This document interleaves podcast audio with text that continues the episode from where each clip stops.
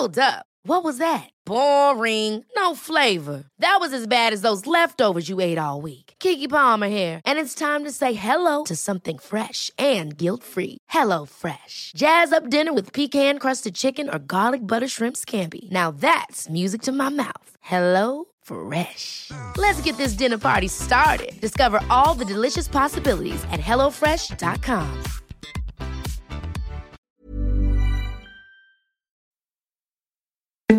Escuchas. Escuchas un podcast de Dixo.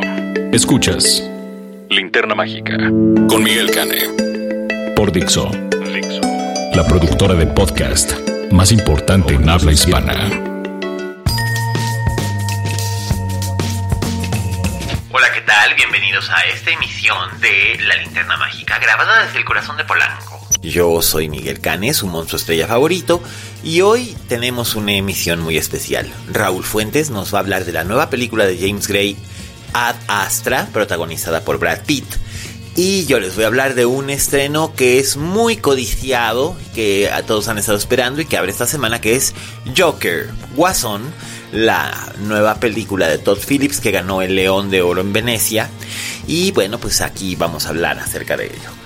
Así que, ¿qué les parece si empezamos con Raúl Fuentes, el crítico de cine más chinguetas de todo Jalisco, para que desde Guadalajara nos hable de esta saga espacial que ha creado el formidable James Gray, el director de Two Lovers? Adelante, Raúl. Oye, Fuentes. Hola, ¿qué tal? Esto es Oye Fuentes, el espacio que Miguel Cana me brinda en la linterna mágica. Yo soy Raúl Fuentes y a mí me encuentras en Twitter como arroba Oye Fuentes. Oigan, pues queda claro que el gran estreno de la semana, sin dudas, pues es del Joker, esta cinta dirigida por Todd Phillips y protagonizada por Joaquín Phoenix. Eh, a mí me toca hablarles de Adastra, Hacia las Estrellas, se llama en español, esta cinta de James Gray, un director que eh, pues ha trabajado varias veces con, con el mismísimo Joaquín Phoenix, aunque pues la protagoniza Brad Pitt. Una cinta que continúa en cartelera y que yo tuve oportunidad de verla hace poco pero en una pantalla IMAX. Había yo leído algunos comentarios, tanto en redes sociales como en que otro video en el que se recomendaba ver esta película en una pantalla IMAX y yo me fui con la finta de que lo mejor la cinta estaba eh, había sido dirigida en ese formato y lo cierto es que no la, la, cinta aunque sí me parece que sí luce bastante bien en una de estas pantallas pues no es una cinta que se haya filmado en este formato como, como si se han filmado algunas otras películas. Pienso luego, luego en algunas cintas de Christopher Nolan como El Caballero de la Noche o, Dunkerque.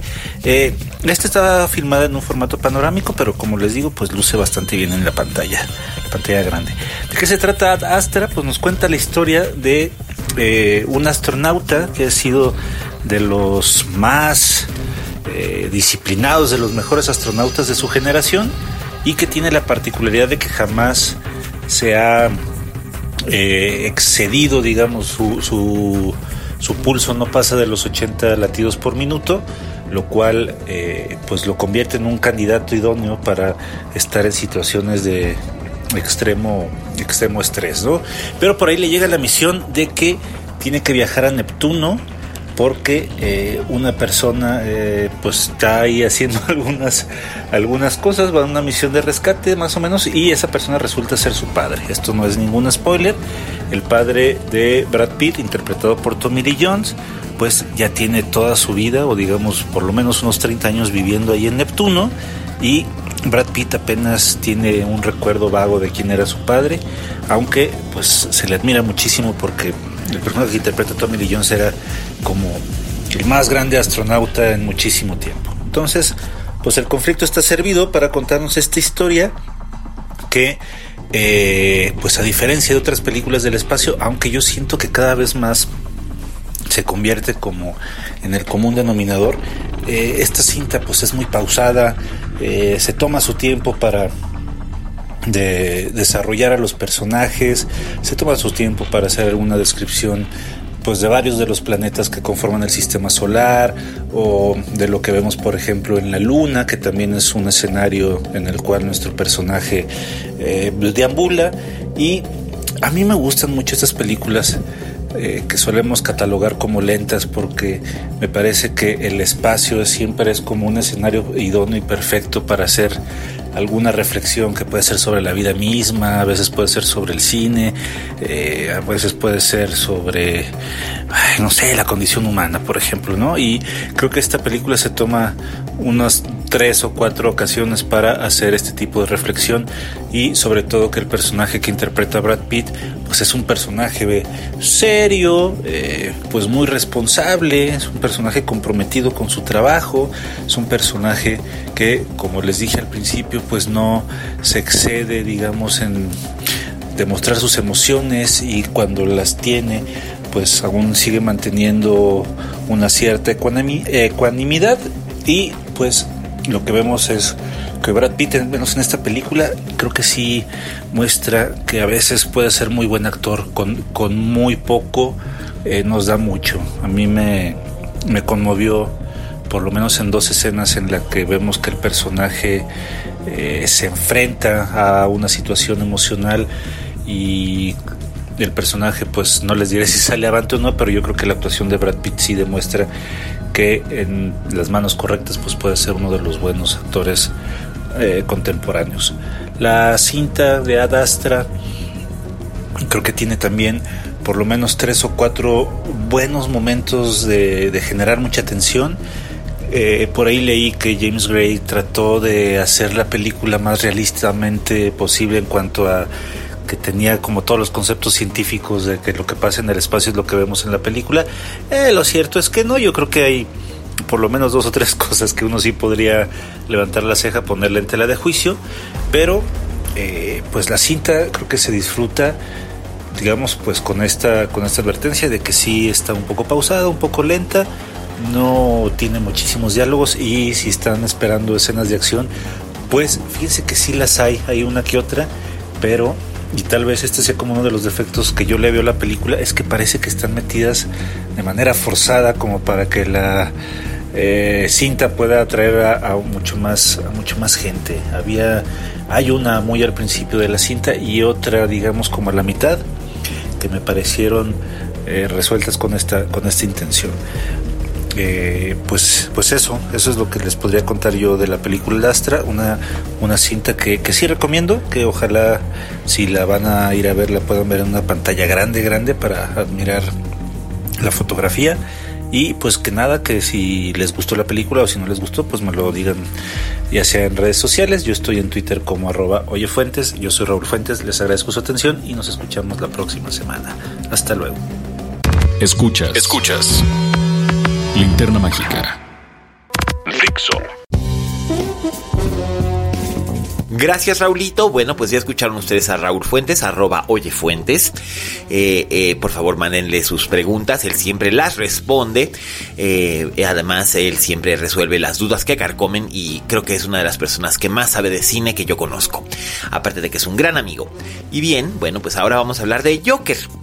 Eh, todo el mundo ha estado esperando el estreno de esta película, protagonizada por Joaquín Phoenix y Robert De Niro. Y eh, bueno, pues ahora que ganó en Venecia, pues más ha causado expectación. Así que bueno, voy a hacerles aquí mi comentario. Procuraré no soltar spoilers, así que pueden escuchar con confianza. Si hay algún spoiler es completamente tangencial y en realidad no arruina ningún tipo de visionado.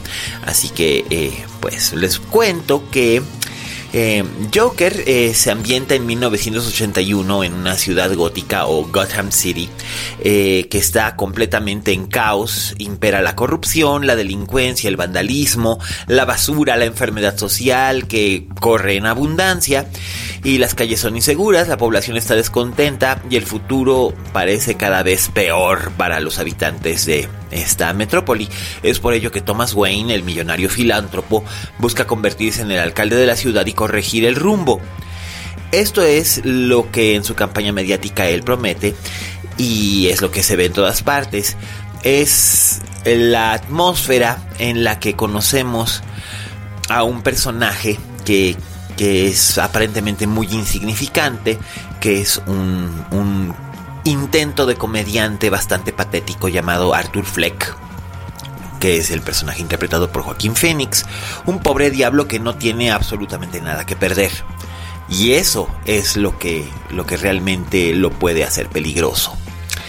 Eh, Fleck es un treintañero que, como yo decía, es completamente patético, carente de total gracia social, que en secreto sueña con alcanzar la fama y la fortuna como los comediantes que ve noche a noche en el late show que conduce Murray Franklin, que es el personaje de Robert De Niro, el presentador más famoso de la televisión local. Estos sueños de grandeza los alterna con cuidar de su madre enferma, Penny, que es una espléndida Frances Conroy, una mujer afectada de sus facultades mentales que a su vez añora desesperadamente su época como doméstica en la mansión Wayne, escribiendo obsesivamente cartas que son cartas sin respuesta, al millonario para el que un día trabajó. En esta rutina, punteada por un empleo miserable como payaso de alquiler, que lo lleva a recibir toda clase de humillaciones y oprobios y hasta una paliza en la calle a manos de unos vándalos en la primera escena de la película, Fleck se ha ido diluyendo. El que padezca una afección similar al mal de Tourette, que lo hace estallar en carcajadas incómodas e irritantes en los momentos menos oportunos, tampoco ayuda. Sin atención a su enfermedad mental, el gobierno de la ciudad ha recortado los fondos que pagaban su terapia psicológica y cada vez más descontrolado, Fleck se verá empujado cada vez más hacia el centro de un estallido de violencia urbana con cara pintada y de ella surgirá Joker, su verdadera esencia, el monstruo que emergerá sonriente y alucinado de su miserable existencia para cambiar la faz de su ciudad y de quienes la habitan de un modo irreversible. La película está dirigida por Todd Phillips, un cineasta que en su carrera como director solo contaba con la popular pero bastante corriente eh, trilogía de, eh, Hangover, eh, ¿Qué pasó anoche? o Resacón en Las Vegas, según eh, donde hayan ustedes visto la película. Y, la verdad es que dejó a todos patidifusos al ganar el León de Oro del pasado Festival de Venecia, que fue tan controversial, con eh, la señora Martel eh, denostando a Roman Polanski, elogiando a Pedro Almodóvar, cuando ambos habían incurrido en el mismo tipo de vicio, pero, pero bueno, me, me, me estoy divagando. la verdad es que sorprendió que una película inspirada en un personaje de los cómics de la DC, alcanzara el que es uno de los mayores honores en la historia del cine. Sin embargo, hay que dejar claro que eh, este no es en absoluto un filme de superhéroes, aunque sí hay por supuesto alusiones a Batman. Digo, ahí está Thomas Wayne, en algún momento también por ahí aparece Bruce Wayne, pero de 7 años. O sea, son cosas que ya sabemos que, va, que, vamos a encontrarnos, aparecen desde el tráiler. Eh, pero el hecho eh, de que se trate acerca de este personaje en realidad es meramente una casualidad. En realidad se trata de una película que expone de un modo bastante literal, a mi modo de ver, eh, la caída de un hombre ordinario y como hace hincapié el guion cada cinco minutos, que además es un guion coescrito por Phillips y por Scott Silver. Eh, durante la primera hora y media de la película. La película dura dos horas veinte. Eh, es un personaje patético y vemos cómo va cayendo hacia eh, los infiernos de la locura de una manera gráfica y medio simplista para convertirse sin realmente proponérselo y mediante un acto de violencia impactante en un símbolo para una ciudad desesperada cuyos habitantes se convierten en una turba al estilo de la Revolución Francesa. En su interpretación de un ser eh, sin posibilidades ni recursos, un aspirante estando pero fracasado que se refugia en un laberinto de alucinaciones y odios, Joaquín Phoenix hace un trabajo estilizado, visceral, muy interesante, no se le pueden quitar los ojos de encima y que además resulta muy distinto al que hicieran eh, Jack Nicholson o Jared Leto o el fallecido Heath Ledger encarnando versiones distintas del mismo personaje, como Arthur Fleck, Phoenix de un modo magistral, y es que realmente está magistral. Representa a un personaje que no inspira compasión en el espectador, sino más bien escarnio y asco. Eh, al espectador no puedes evitar sentirse irritado o incluso celebrar de algún modo las cosas que, que le suceden al, al personaje y esta es una reacción cuidadosamente calculada por parte del director. De este modo se abre una puerta a ver a un personaje que transita hacia la locura en un camino muy simple. Va del punto A, el pobre infeliz manipulado por las circunstancias, al punto B, el pobre infeliz pierde todo contacto con la realidad y se transforma y transforma la realidad a su propia imagen. Aunque en este caso se hace de un modo un tanto pedestre. ¿A qué, me refiero con un tanto pedestre? Pues que está hecho como de un modo medio... Ah, como muy literal, muy diferente a la sofisticación siniestra de Christopher Nolan o la excentricidad pop de Tim Burton en su Batman de 1989 donde Jack Nicholson estaba sobreactuando con singular abandono. Aquí Joaquín Phoenix no sobreactúa, está muy calculado, está muy medido y esto en parte quiero pensar que es también parte del trabajo del director, no solamente del oficio del actor, que sabemos es un gran, gran, gran histrión. Eh, la gente se preguntará si Joker es una película burda después de lo que acabo de decirles. La verdad es que no. Pero de no contar con ciertos elementos de los que Philip se vale para armar su puesta en escena, sería mucho menos interesante de lo que realmente es. La película la verdad sea dicha, está hecha con la sutileza de un martillo y con una deuda impagable a la filmografía temprana de Martin Scorsese, más específicamente Taxi Driver del 76 y The King of Comedy del 82, en donde el propio De Niro se encargó de interpretar a personajes sociópatas en escenarios urbanos y decadentes, uno de ellos además comediante mediocre igual que Fleck. La cinta en todo caso se mueve de un modo irregular, su ritmo es malo, eh, dura dos horas y 20 minutos y francamente me parece excesiva, podría haberse beneficiado de un corte más riguroso y con 15 o 20 minutos menos, incluso con media hora menos, hubiera funcionado incluso yo creo que mejor. Y funciona en virtud de sus excelentes actuaciones.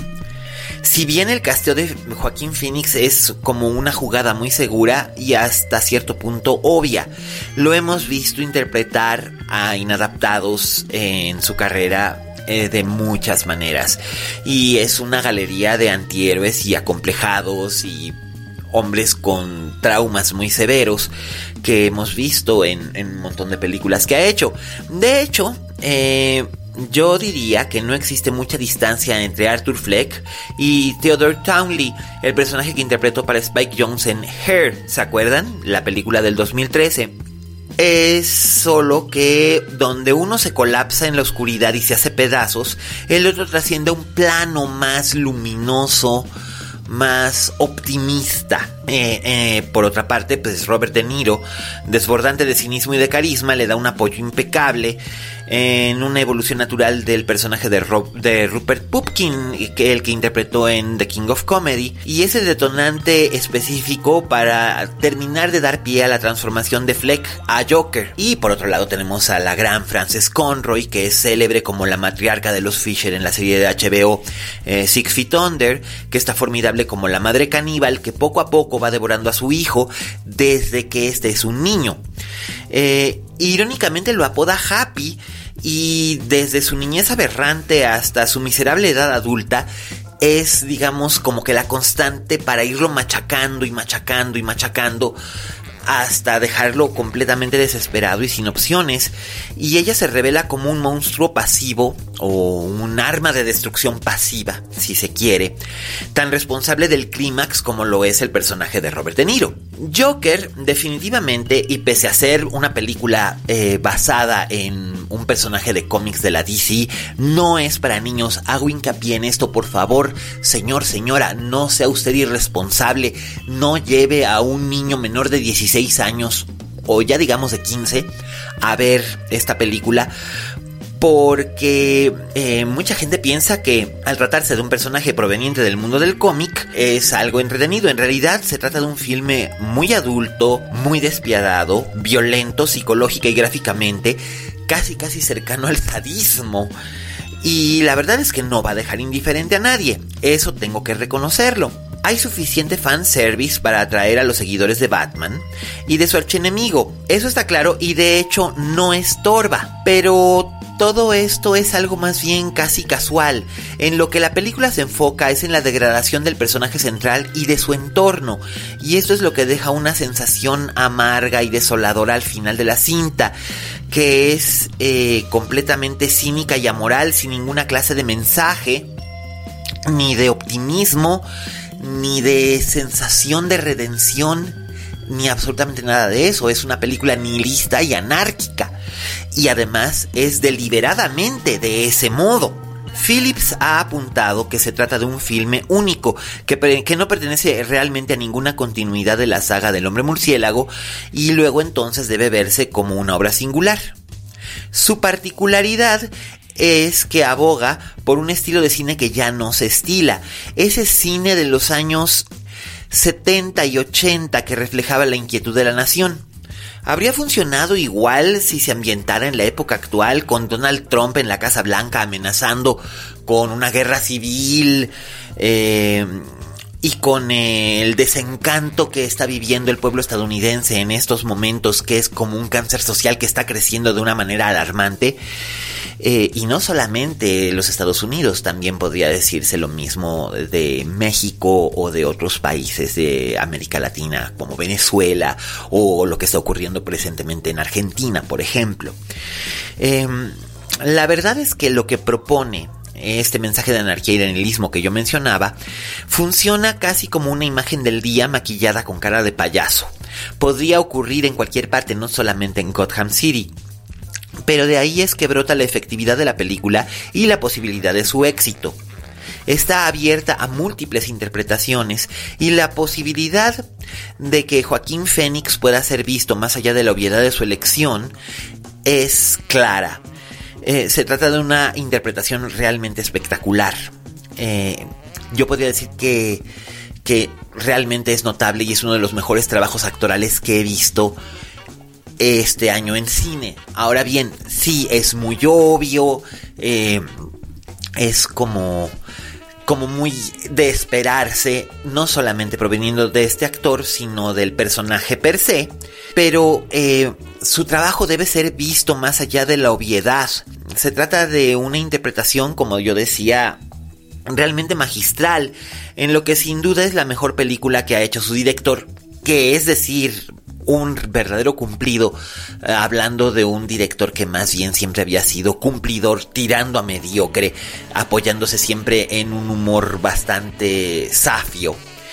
Y aquí no hay ese humor safio, deja la vara bastante alta a la espera del futuro de lo que pueda hacer Todd Phillips. Sinceramente, yo creo que eh, el premio de Venecia fue una hipérbole o lo que nosotros llamamos el burro que tocó la flauta. Eh, francamente creo que Todd Phillips no va a volver a hacer una película como esta en su vida.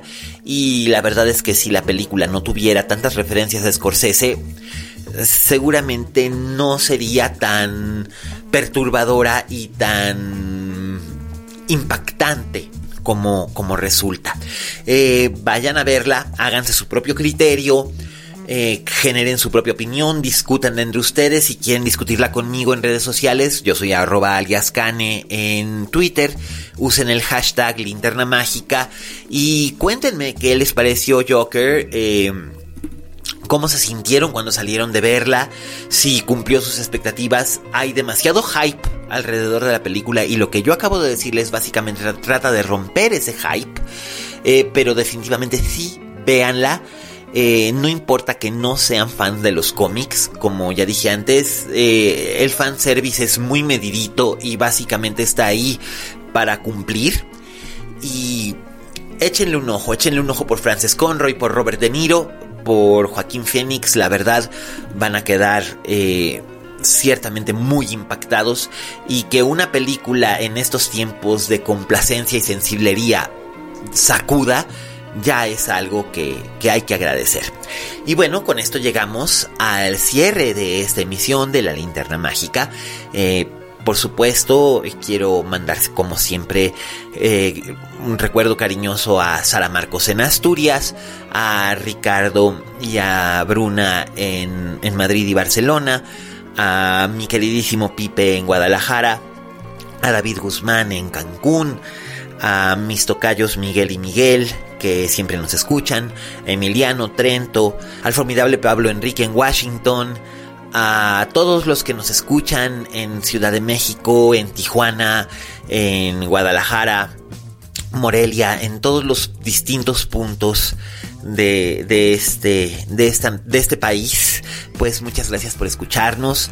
Eh, si me faltó alguien, bueno, pues ya saben que de todos modos los tengo siempre presentes y les agradezco que escuchen y descarguen este podcast. Saben que pueden encontrarnos en iTunes, en los podcast de iTunes eh, y se pueden suscribir, pueden calificar este podcast con 5 estrellas, cosa que siempre apreciaré.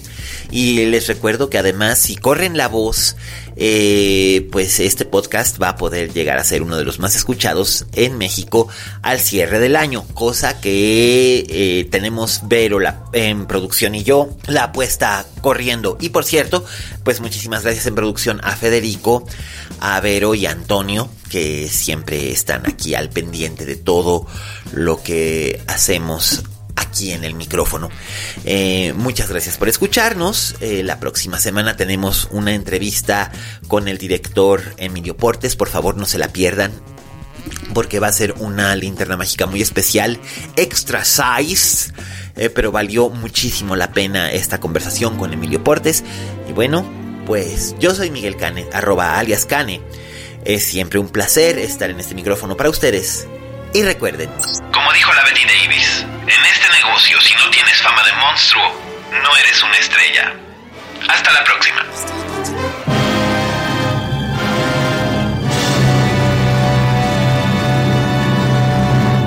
Dixo presentó Linterna Mágica con Miguel Cane. La producción de este podcast corrió a cargo de Federico del Moral. Coordinación. Coordinación.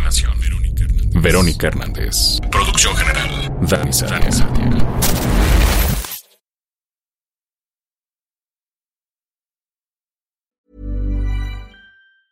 Ever catch yourself eating the same flavorless dinner three days in a row? Dreaming of something better? Well, HelloFresh is your guilt-free dream come true, baby. It's me, Kiki Palmer. Let's wake up those taste buds with hot, juicy pecan-crusted chicken or garlic butter shrimp scampi. Mm. Hello Fresh. Stop dreaming of all the delicious possibilities and dig in at HelloFresh.com. Let's get this dinner party started.